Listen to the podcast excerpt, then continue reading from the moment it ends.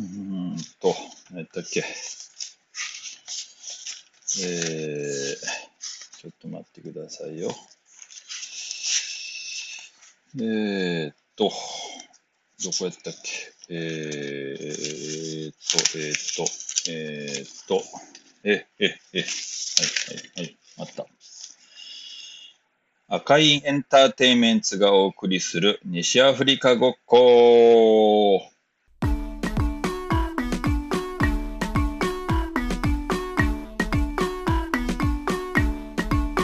配信は私ユージマンが関わる西アフリカ系パフォーマーたちを紹介したり西アフリカの音楽について深掘りしていく番組です。はい。始まりました。えー、8月。第2回目かな。ということで、えーお送りしますけど、えー今日もね、えー紙フードさんの、あのーメッセージいただきました。質問をね、えーそう、あのーポッドキャストの中に、あの配信の、一個一個の配信のとこに、えー質問、Q&A コーナーがあります。あの英語、なぜか英語なんですけど、What do you think about this episode? みたいな、あのとこがあるんで、そこにね、あのーいただいたんですけど、えーだから皆さんもね、ちょっと書き込んでください。えーよろしくお願いします。はい。ということで、前回はね、日本人とアフリカ人の違いは何ですか？ということで、ちょっとお話ししたと思うんですけど、えー今回は、えーアフリカの文化、音楽を通じて学んだことですね。はい。えー、本当、まあ、これはね、本当、前も言いましたけど、究極のテーマというか、まあ、これをずっと多分話していく、あのー番組になるんじゃないかなということで、もうこれ、細かく話し出したら、まあ、いろんな話はあるんで、尽きないんで、その、まあ、逐一ね、あのーろいろ出していこうっていうか、まあ話していることが多分全てこれにつながっていくことっていうぐらいの大きなテーマやと思うんですけど、ねえ、アフリカの文化、音楽を学んだ、通じて学んだことということなんですけど、まあなんか、もうパッて思い浮かぶのは、まず最初に、まあいつも僕はあの3回、まあ正確には4回ですね。エジプトにも1回行ったことがあるんで、若い頃に。えっ、と、ギニ、1999年ギニア行って、その3年後ぐらいにマリ共和国に行って、その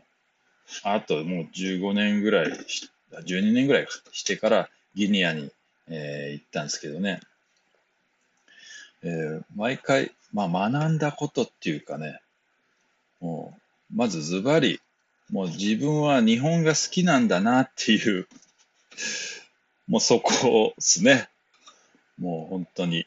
あ、俺は日本が好きなんだっていう、もうね、あの、もうすぐ帰りたくなるんですよ。あの、だいたい、あの、1か、一ヶ月とか、一番最初は2ヶ月とかいたかな。だいたい1ヶ月コースぐらいなんで、あの行くんですけど、まあ、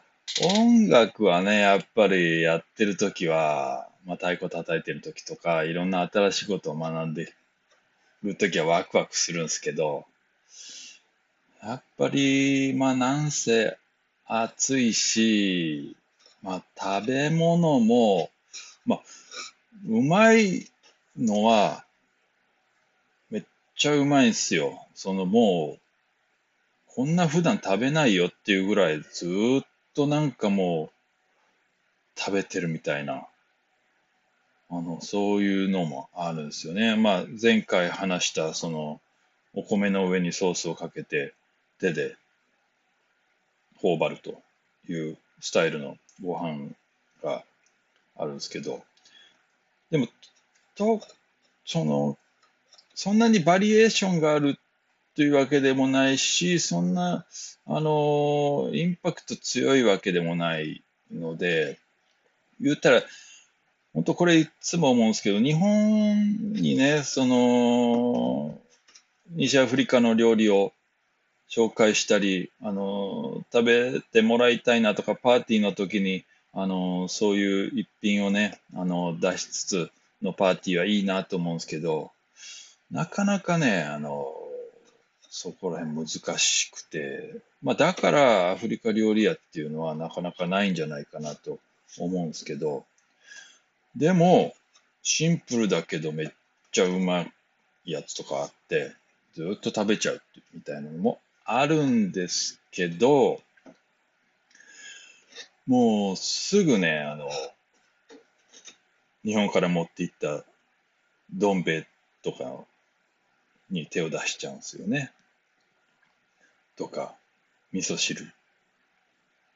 の、あの、もう溶かしたら味噌汁できるみたいなやつとか、あれを食っては、わあ、みたいな、あの、ことを思ったり、あの、そういうね、まあ、音食、暑いのと食べ物、まあそういうね、あと、まあ、まあ自分個人的にそんなにあの集団生活も得意ではないので、えー、よくもう一人になりたいとかね、思ったりすることもよくあったりするんですけど、でもやっぱりなんか、まあ、また行きたくはなるんですけどね。でももう2週間ぐらいでいいかな。そういうとこもあります。まあでも人によって全然違うし、もう本当ね、向こうに住んじゃう方もたくさんいたりするし、ね、それは人それだだと思うんですけど、はい。で、まあ文化、音楽を通じてっていうこと、まあ文化、まあ簡単に言うとその、いい食住とか、あの、ということで言うと、まあ、これも結局は、あの、前回話したみたいに、昔の日本はそうだったんだろうなっていうことを感じることが多いんですけど、まずその着るものですね。着るものは、基本的に、えー、まあ、最近はちょっと違うかもしれんけど、まあ僕が行った時は、やっぱり、まず、既製品、あの、作られた洋服とかっていうのは、あんまり売ってなくて、えー、まず、布屋さん。もう膨大な、あのね、パーニュとか言いますけど、布が重なって置いてあるお店があって、そこから好きなまず柄を選んで、で、それを買って、今度は仕立て屋さん、テーラーの方に持っていくんですよね。で、それで、あの、体のサイズを測ってもらって、えー、デザインを相談して決めて、で、それでテーラーにあの作ってもらって、何日か後に取りに行くという、そういうスタイルが基本だったですね。だから、これも日本、昔の日本と同じだなと思ってるんですけど、やっぱり着物のその反物、あの、ね、日本だとこうロールしてある、巻いてある、あの、生地をまず選んで、そこから、えっ、ー、と、体のサイズ測って、デザイン決めて、あの、作ってもらうっていうのが、やっぱりあのそういうね、昔の日本のやり方だと思うし、世界中、やっぱそういうとこは多かったんじゃないでしょうかね。うん。でも学んだことか。まあ、学んだこと、だから学んだことは昔の日本はそうだったんだろうなっていうことですかね。うん。まあ、いいに関しても。まあ、食はね、先ほど言いましたように、えー、お米にソースをかけて食べるという、うん、ことで、ただその、分け隔てなく、誰でも一緒に食べようみたいな、まあ、助け合いというか、そういう感じはやっぱ美しいなと思うし、これもやっぱ日本はね、日本の昔もそうだったんじゃないかなとか思う。とこですけどね。うん。あと、住、まあ、住まいですよね。住まいは、えー、よく見るのは、うん、あ、これも言葉で説明難しいけど、まあ、円筒状に、えー、どんぐらいだろう。直径5メートル、高さ2メートルぐらいの円柱状をレンガみたいなので、えー、積んでいって、で、上、屋根はかやぶき的な、あのー、円錐形の屋根で、かやを拭いていくみたいな、あの、作りですね。うん。で、その中で、まあ、家族、どんぐらいだろう、4、5人とかが、だから部屋とかもなくても、一個のね、円柱状の中にみんな暮らしてるという感じですけど、まあ、あの、モンゴルのね、ゲルとか、もうなんかちょっと似たような雰囲気があると思うんですけど、うん。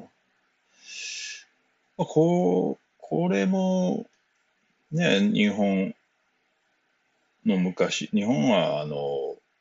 結構木造が多いですけどね、やっぱその土地に取れ取れる、あの、物資によって、あの、違ってくるとは思うんですけど、うん。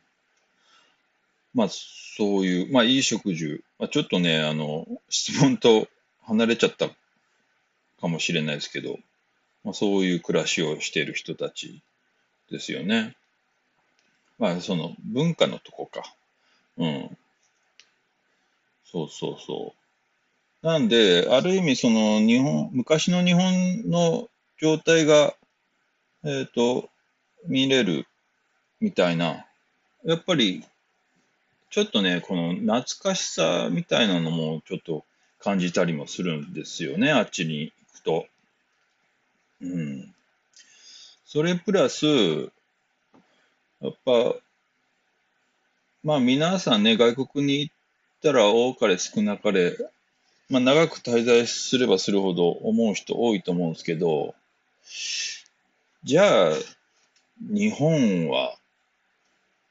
どうなんだ？たいなね。意外と日本のこと説明できないとか、自分やっぱ日本の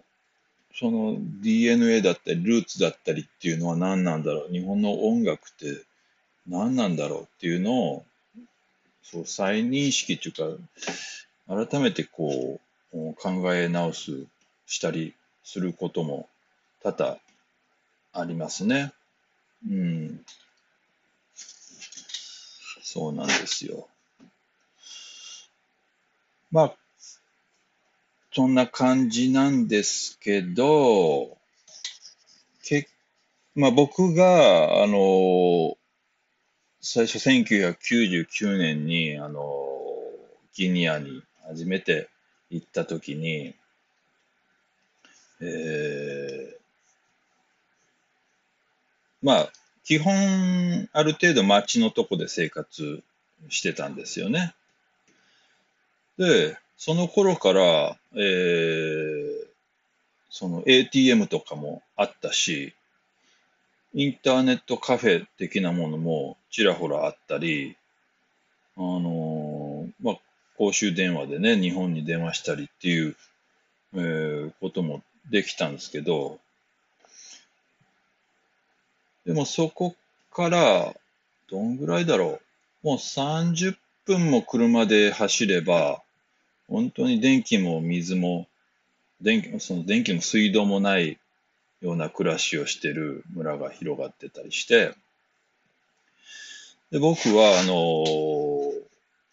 ギニアの奥、もうほとんどマリに近いようなとこにある、その僕らの師匠のママディ・ケータさんのふるさとのバランドゥグ村っていうとこに行ったんですよね。その時に、あのー、その村の出身の、あのー、少年を一応ガイドっていうか、あのー、ナビゲーターとして一緒に同行してもらったんですよ。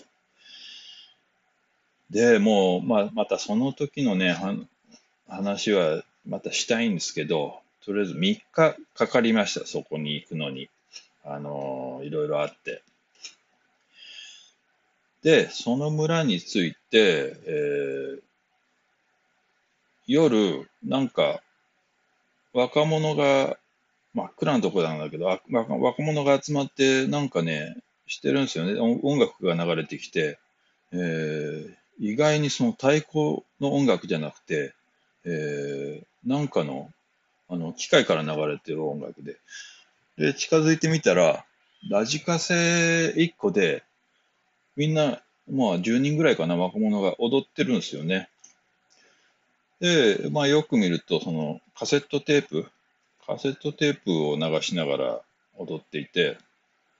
それ、まあ、つまり、そのナビゲートしてくれた少年が都会から、えー、カセットテープを今流行りの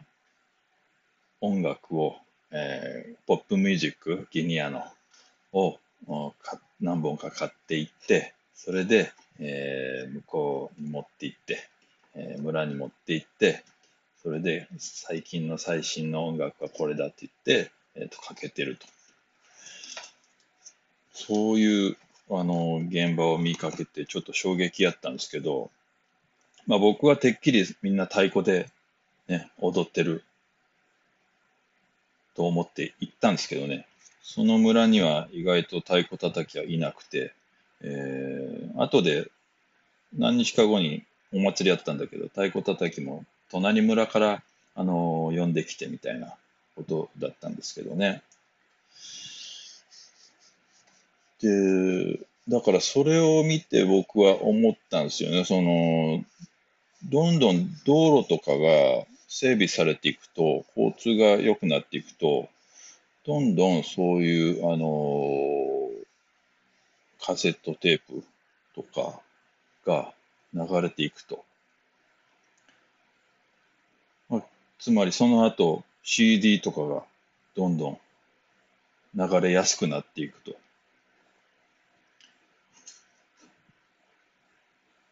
まあ、そうすると、まあ、急激に太鼓の需要っていうのはなくなっていくんだなということをなんとなく思ったんですよね。うん。で、その7年前ぐらいかな、ギニアに久しぶり行った時は、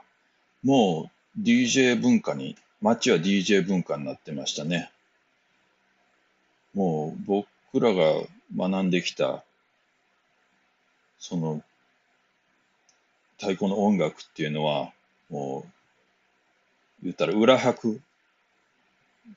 拍の裏に音があるみたいなのがたくさんあって、まあ、そこが魅力的な部分を感じたんですけど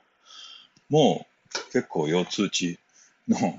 あのー、もうドンツドンツドンツドンツっていうあのそういう音楽でみんな踊ってたりしてたんで、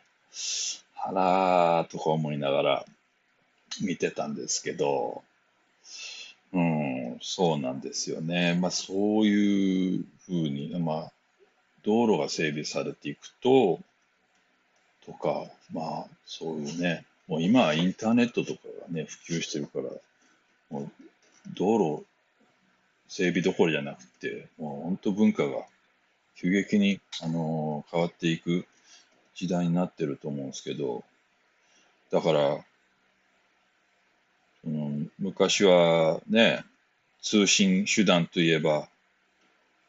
まずは、のろし、煙から始まって、太鼓になって、まあ、結局、今はもうスマホになってると。もう、村、ね、村でもみんなスマホを触って、でも Wi-Fi が届く場所にみんな群がってるみたいな、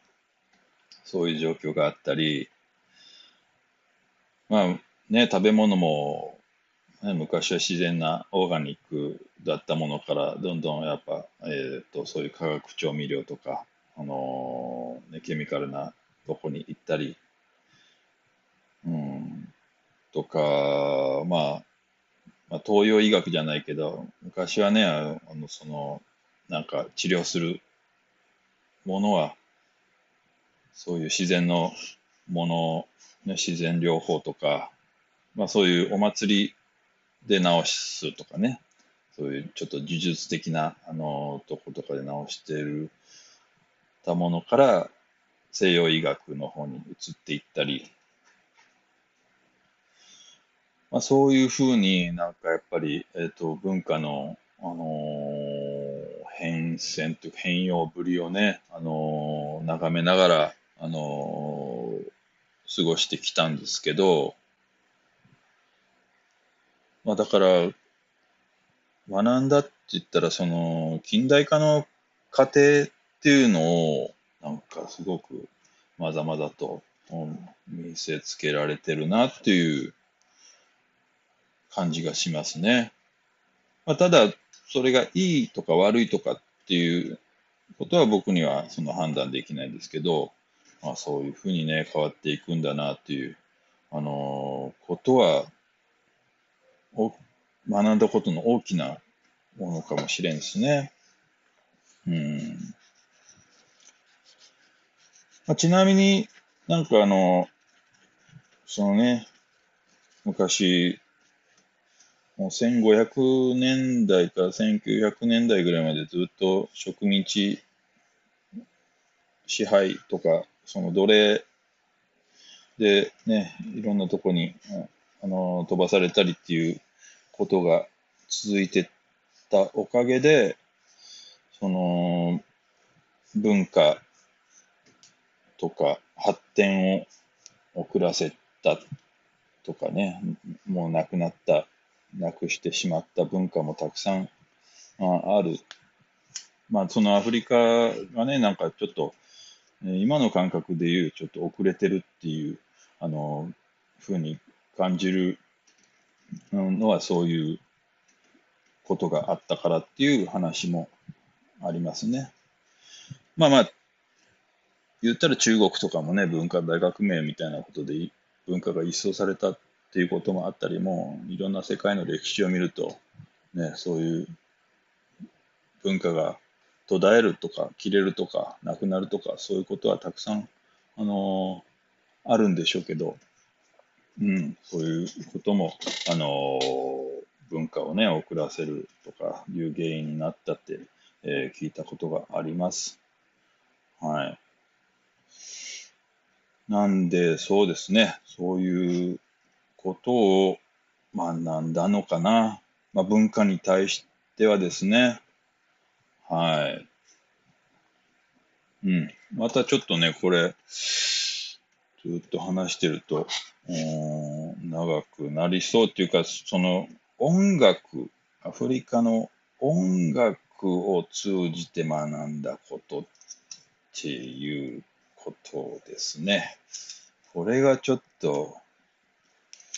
いろいろありすぎて、えー、また、これはね、え、長くなりそうなんで、もう一個の配信で話そうかな。音楽は、えっと、一言で言うと、すべてあるっていうふうに、あのー、感じてますね。その西アフリカ、僕が、まあ、一応専門としている西アフリカの音楽だけでも、まあ、いろんな表紙があり、いろんな楽器があり、もちろん打楽器だけじゃないというか、打楽器はまた一つのまあ、一部であって、いろんなメロディー楽器があったり、いろんな変な楽器とかね、えー、あるし、歌もたくさんあれば、踊りもたくさんあるし、西アフリカだけでもそうなんだから、まあ、アフリカはね、あの相当広いですから、これは多分すべてあるなっていうか、まあ、すべてあるなっていういうのも、その、やっぱり、その昔の奴隷がね、えっ、ー、と、世界中に散らばっていって、その土地土地の人たちとミックスして、えー、音楽ができて、今の世界中の音楽に相当な影響を与えてるっていうか、えー、基本的なとこを相当になってるというとこがあると思うんで、まあ、当たり前っちゃ当たり前なのかもしれないですけど、でも本当、まだね、あの、全然知らない形の音楽とか、あの、その、がたくさん無数に散らばってるイメージがあるんですよね。なんで、ちょっとね、音楽について、まあ、もう毎回言ってますけども、それを話したくて、この配信を、あのやってるようなもんなんで、まあ、そこら辺をね、もう毎回、あのどんどんお伝えお伝えっていうか、みんなシェアしてね、あのー、本当そのお便りコーナー、お便りの欄があるんで、え、私はこういうこと知ってますとか、あのー、ユジモンの言ってることちょっと違いますとか、なんかそういう補足して、また、その、ね、情報を保育していくような場所になればいいなとか思ってるんで、えーそういう感じで皆さんよろしくお願いしたいんですけど、まあ、なんで、まあ、ちょっとね、えー、全体的な音楽を通じて学んだことっていうのをちょっと次回は話してみたいと思っております。はい、えー、今日もありがとうございました。西アフリカごっこでした。皆さんごきげんよう。